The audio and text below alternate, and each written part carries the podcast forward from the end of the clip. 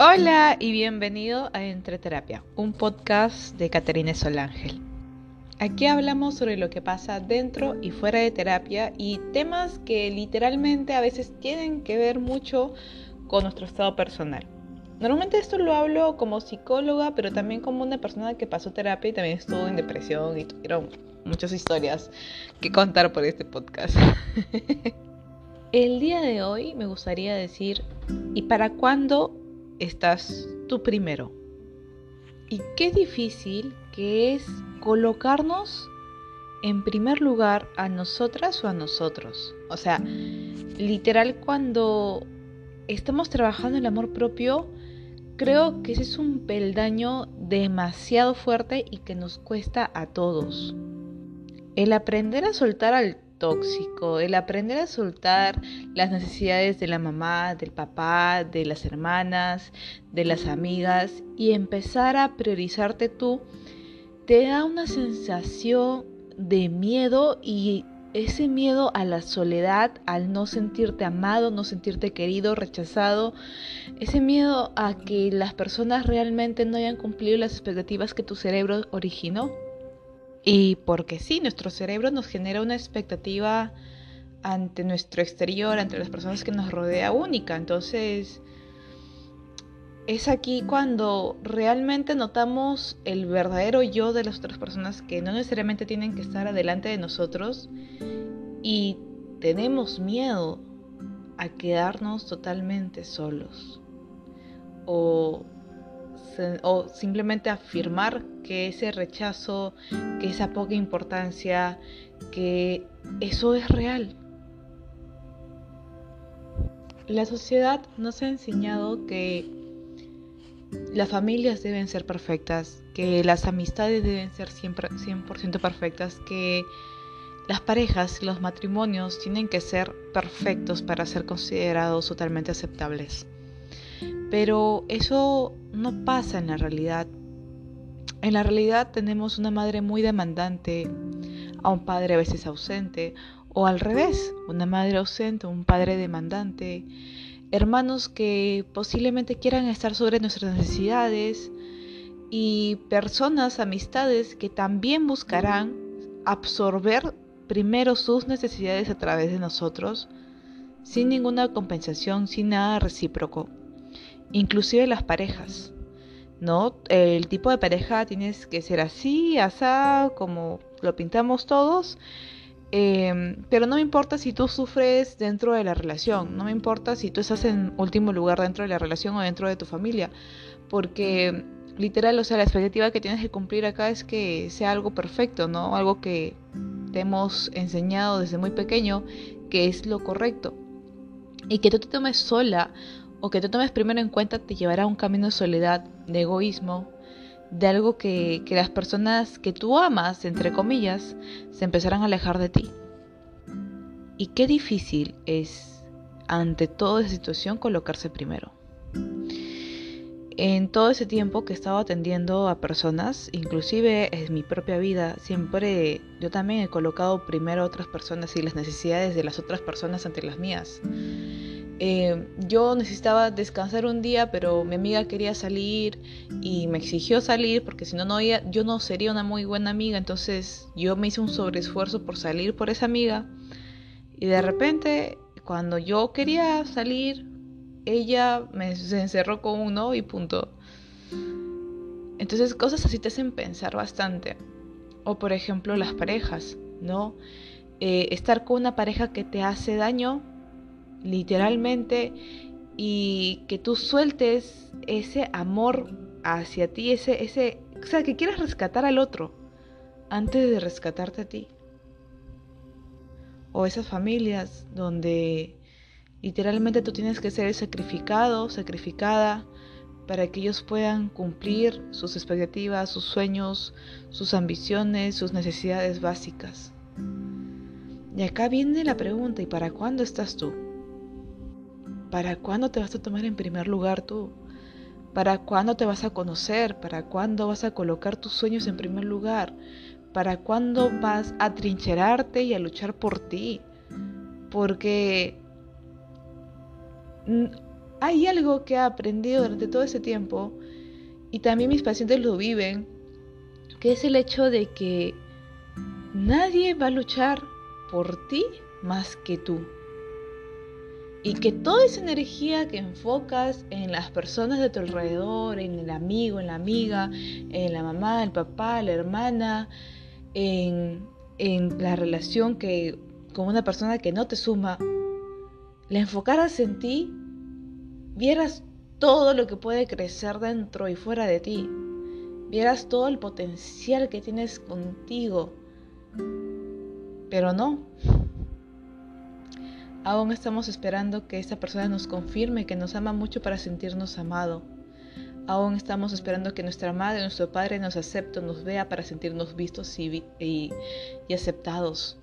Aún estamos esperando a esa amiga que nos considere para sentirnos considerados y acompañados.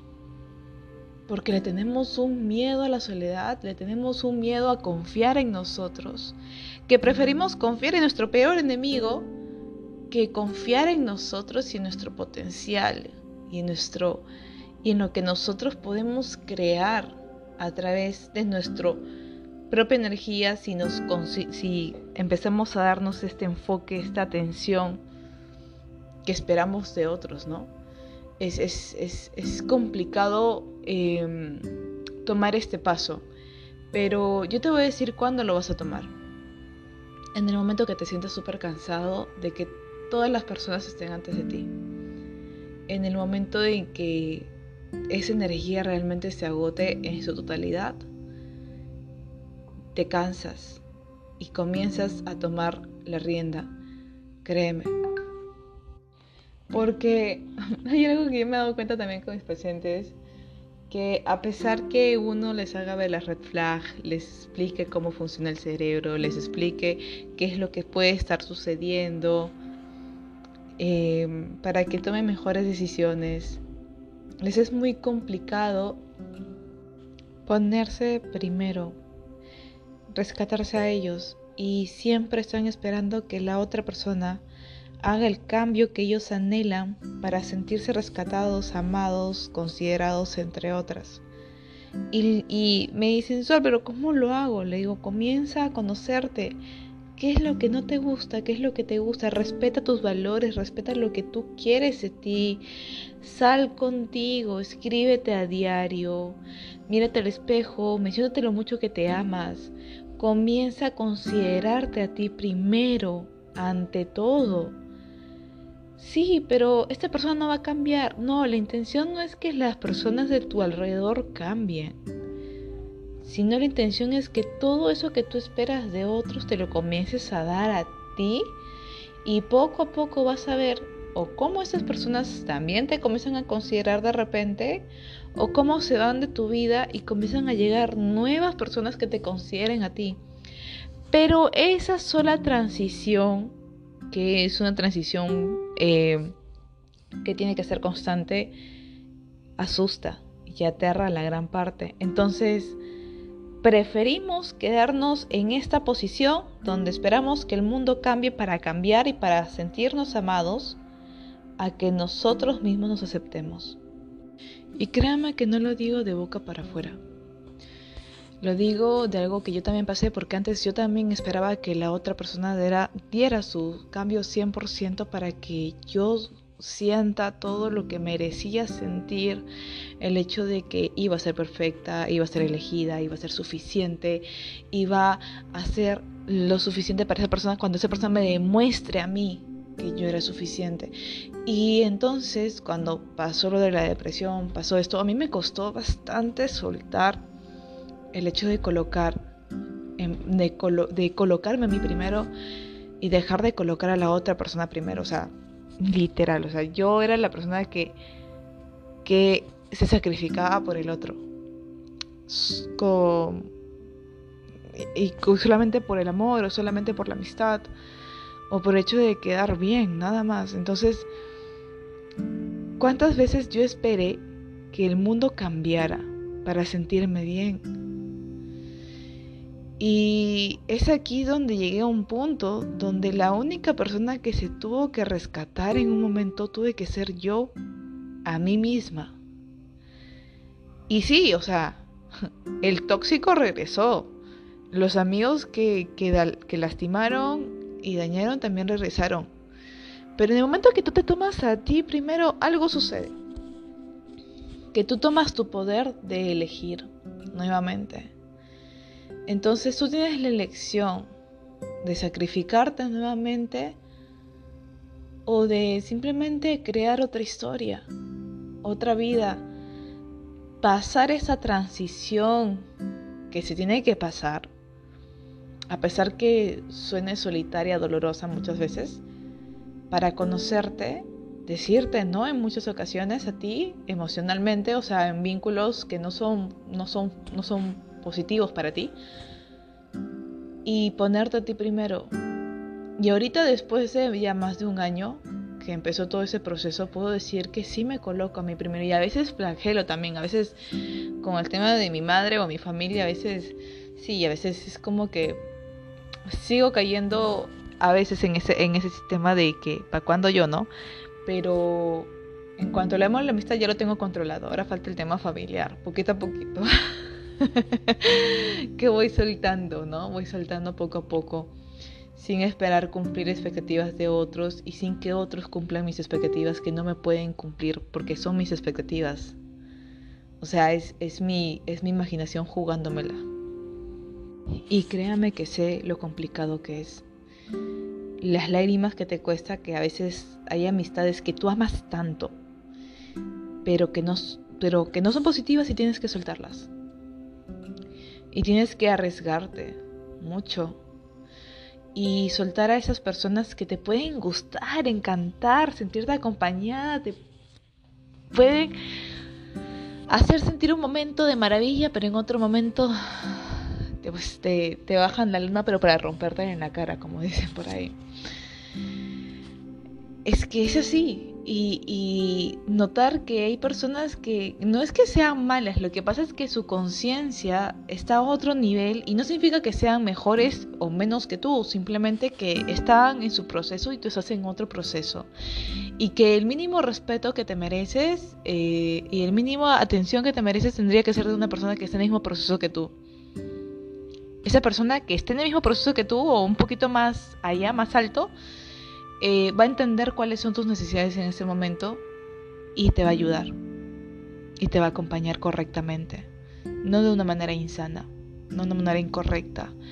Pero vuelvo a repetir, para pasar esa transición, pues sí va a ser necesario soltar aquello que nos gusta tanto, aquel chico que nos encanta tanto, pero emocionalmente no nos hace bien aquella amiga que nos acompañó por durante tantos años pensando que era nuestra mejor amiga, pero de repente no era tan mejor amiga, sino era una persona interesada y que solamente te buscaba cuando ella le convenía, entonces tenías que soltarla. Soltar, sentirte sola por un rato y decir, ok, ahora qué voy a hacer por mí el día de hoy, ¿qué voy a hacer por, por mí? ¿Qué me gustaría tomar de desayuno? ¿Qué me gustaría almorzar? ¿Cómo me gustaría consentirme? ¿Cómo me gustaría escucharme? ¿Cómo me gustaría acompañarme? ¿Cómo me gustaría abrazarme? ¿Cómo me gustaría, cómo me gustaría estar para mí? Y hacerlo por ti. Esa es la parte difícil. Hacerlo por ti. Dejar de esperar el resto y decirte, hoy día Caterina se le antoja unos sanguchitos de pollo, bueno, ok, vamos a preparar unos sanguchitos para mi Caterina. Ay, hoy día me encantaría salir a pasear y tomar un café y atreverme a ir conmigo a tomar un café, una cita conmigo o al cine conmigo misma o lo que yo normalmente hago. Yo no voy al cine porque la verdad es que no me gusta la multitud. Por no decir otra cosa, no me gusta cuando está una sala muy repleta de muchas personas. Razones las tengo y en otro momento les contaré un poquito más detallado. Pero lo que yo hago para mí normalmente es separar una buena película en Netflix o en HBO o en Disney, que, que los tengo aptos, o en Amazon eh, pedirme una pizza grande familiar y prepararme a veces, bueno, con un vino y a veces con el Smirnoff de manzana que me encanta. Me los pido, espero, me preparo mi mueblecito, me preparo con mis medias, agarro mi, mi manta colchada y coloco la televisión, apago todas las luces, la televisión, mi película, yo, la pizza y mi traguito. Y no saben cómo disfruto ese momento. Créame que lo disfruto un montón. Y hay algo más que también disfruto, y es el hecho de escribirme en las mañanas para responderme el siguiente día. Y decirle, ok, vamos bien, ok, sí, flagelamos un poquito, vamos bien. Y en la vida te vas a cruzar personas que tengan ese mismo sistema que tú, ¿sabes? Pero también personas que necesiten tu ayuda, en ese momento tu acompañamiento. Y acá viene a ser lo que ya les he dicho antes.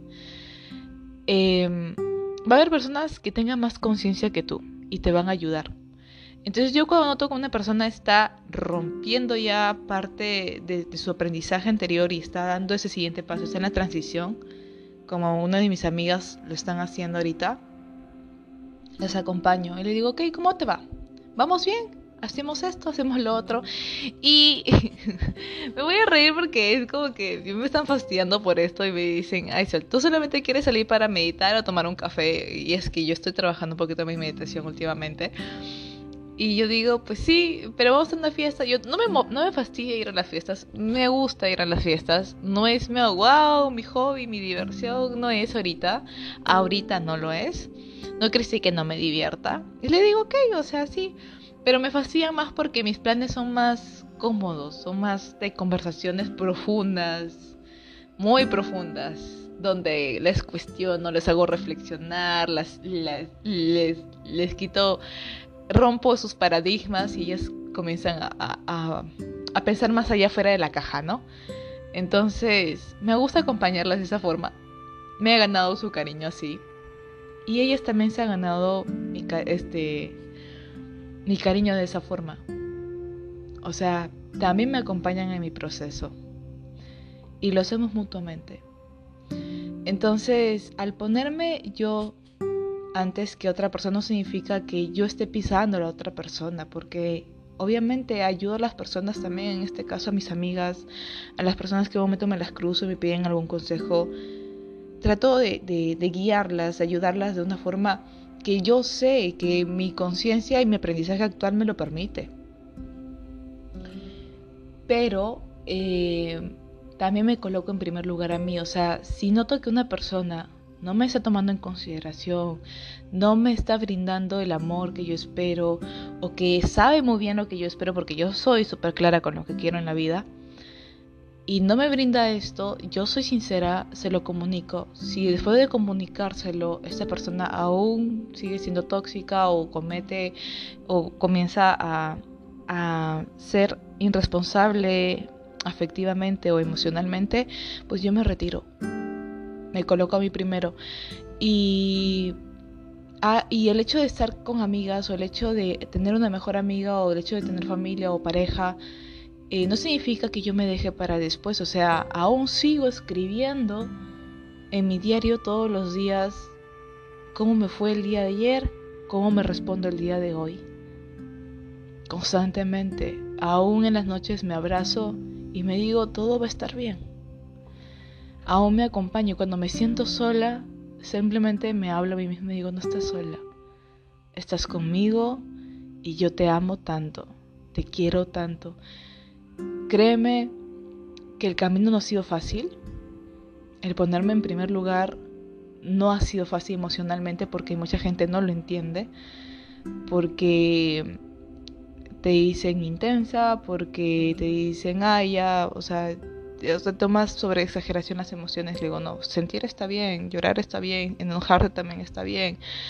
Eh, sentirte alegre también está bien. O sea, todas las emociones merecen ser validadas. Si no es por otra persona, pues por mí. Entonces yo voy a defender siempre mis emociones y las razones por las cuales yo estoy así.